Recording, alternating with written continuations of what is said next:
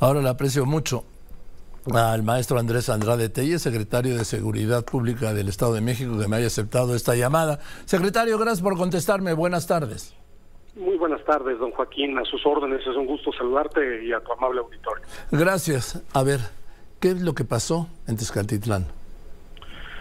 Pues bueno, eh, don Joaquín, como, como se pudo apreciar y como es del conocimiento de todo el público, pues eh, una situación en donde un fenómeno que ha sido pues no reciente sino recurrente que se ha arraigado desde hace muchos años en donde el tema de extorsión por parte de células delictivas de la delincuencia organizada pues presionando a la población para que hiciera el pago de cuotas por por la, las cosechas que estaban por generar eh, pues eh, se llegó el hartazgo el hartazgo social hubo una agresión por parte de la célula delictiva en contra de la población y la población en lo que aparentemente eh, o lo que se aprecia es una legítima defensa, pues eh, eh, hace lo propio, se defiende y termina eh, pues generando estas acciones de violencia en defensa de su propia integridad y se priva de la vida a 10 elementos de esta célula delictiva con un desafortunado deceso también de cuatro personas de pobladores. Esto no es nuevo. ¿Y por qué si no es nuevo, como dice usted, pues no se hizo nada? Eh, don Joaquín, pues sí, efectivamente no es nuevo, es un tema regional, es un tema que tiene muchos años gestándose, no, no menos de una década.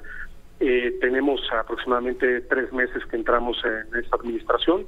Desde el primer momento se han realizado acciones muy puntuales, eh, en coordinación con los tres órdenes de, de, gobierno, con todas las autoridades, específicamente con la Secretaría de Seguridad y Protección Ciudadana, con la CONAO, también con Serena y Guardia Nacional, y precisamente derivado de estas acciones previas del de, análisis y detección que teníamos de este fenómeno, es que un día antes, el jueves, un día antes de que se dieran estos hechos, pues inclusive tuvimos dos acciones puntuales. En la primera, un aseguramiento muy importante de armamento de, de, este que se identifica como armas de guerra, con calibre 50 inclusive, y también el mismo día más tarde tuvimos la detención de personas que estaban realizando el cobro, aparentemente el cobro de cuotas para una célula delictiva.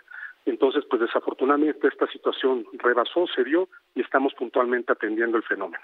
Ahora, eh, esto no es exclusivamente de este Tezcatitlán. Hay una zona muy amplia que colinda con Michoacán y que colinda con Guerrero y que tiene una historia de violencia incontenible e incontenida. Sí, sí, Joaquín, pues sí, efectivamente es un tema, como lo comentábamos, regional, en el cual pues se requiere por eso la, la voluntad que se ha tenido y se está teniendo y acciones interestatales, interinstitucionales y muy concretas. Tenemos coordinación con autoridades federales, con Fuerzas Armadas, con nuestros homólogos de los estados vecinos y estamos atendiendo esto desde esa perspectiva. Eh, el general secretario de la Defensa Nacional anunció la implementación de un mando especial en la zona y eh, las autoridades estatales pues estamos de la misma manera implementando operaciones y un operativo permanente con fuerzas permanentes para dar atención de manera definitiva a esta situación en el sur del estado y la colindancia con los otros estados. El tema es que pues no se pueden quedar ni los soldados ni la Guardia Nacional por siempre.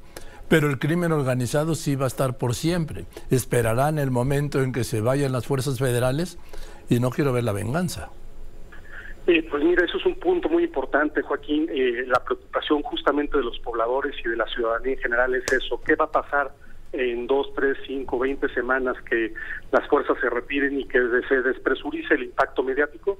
La respuesta, eh, Joaquín, es que pues la orden, la instrucción de nuestra señora gobernadora, así como también de la secretaria de Seguridad Rosicela y el señor presidente y secretario de la Serena, es que las fuerzas no se retiren, que se estén ahí de manera permanente, en lo que se construyen las instalaciones o se habilitan por parte del Estado las que sean adecuadas para tener una fuerza permanente, no disminuida, y eh, asignaremos el personal suficiente a efecto de que no disminuya el estado de fuerza y precisamente no se aproveche esta coyuntura para que retornen a tomar una venganza en contra de pobladores.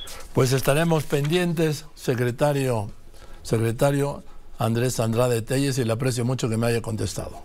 Le agradezco mucho a usted, don Joaquín, estoy a sus órdenes. Que Muy buenas tardes, tarde. gracias. Bueno, por lo menos salen a dar la cara. Y también debo reconocer que Delfina Gómez, la gobernadora, se presentó ahí en Tezcatitlán, lo que no hacen muchos, empezando por su jefe, ¿sí?